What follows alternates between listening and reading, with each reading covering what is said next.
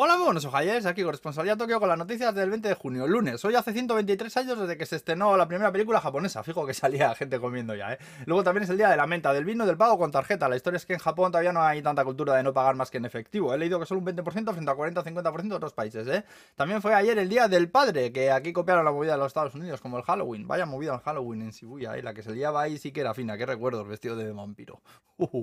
Bueno, vamos al jaleo. Terremoto ayer de magnitud 5.2 en Ishikawa, 5 heridos, ¿eh? Aunque nada grave. Luego las empresas Kagome y Nex se han juntado para dar apoyo al cultivo de tomates en Portugal usando inteligencia artificial. Esto la inteligencia artificial no es más que ponerle un nombre de flipados a una cabalgata de ifs y elses, ¿eh? Escúchame a mí que sé del tema, ¿eh? Luego antes estima la demanda contra la inmigración por la muerte de la chica de Sri Lanka y sus dependencias. Recordemos que la detuvieron por estar ilegalmente en el país después de que se le acabase el visado. Se empezó a encontrar mal, pero le negaron repetidamente asistencia médica y acabó muriendo allí mismo, ¿eh? Por alguna razón no me sorprende a mí demasiado esta noticia, madre mía. Muere una persona allí dentro sin que le ayude nadie y no pasa nada, ¿no sabes?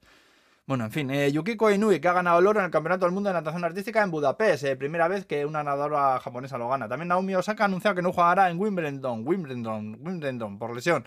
Eh, también ha subastado una botella de whisky japonés en Nueva York por 600.000 dólares, una sandía en Hokkaido por 600.000 yenes. Han anunciado que unas 1.300 personas han solicitado venir de turismo al país con el North Korean Flower Tour este que tienen ahora. Luego en Titila de Telecomunicaciones anuncia que a partir de julio cualquiera podrá trabajar desde casa. La Agencia Policial de Nacional, la Agencia de Policía Nacional dicen ahora que están ahora preparándose para una posible erupción del el Fuji. Joder, el que faltaba ya, eh. También te digo, dice que llegarían cenizas hasta Tokio toda la pesca. Seguro que además cuando saco yo la ropa a tender, ¿eh? ¿No sabes? Luego las entradas de la Expo Universal de Osaka del 2025 van a valer 6.000 yenes. Ahí es donde van a estrenar los tachis o los voladores, que son como drones. Y luego también resulta que se han puesto de modo unos calzoncillos para hombres, pero que tienen puntilla y en plan lencería, que yo los he visto y hostia, cuidado, eh.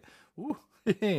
y bueno, para acabar, contaros que la Universidad de Tokio han sacado una mano robótica, pero que han conseguido que un dedo esté recubierto de piel viva. Resulta que han cultivado células de piel humana y han conseguido cubrir ahí el DDT. La cosa está todavía muy en pañales, ¿eh? porque la piel dura vive una hora, vive una hora solo, aunque dicen que aspiran a implementar algo parecido a vasos sanguíneos para que dure más y que tendría el potencial de curarse sola en caso de sufrir heridas y tal. Echad un ojo al vídeo que pongo siempre en YouTube, que aunque da coseja está curioso el asunto, ¿eh? Y bueno, se acabó lo que se daba, que vaya bien la semana. Agur, pues.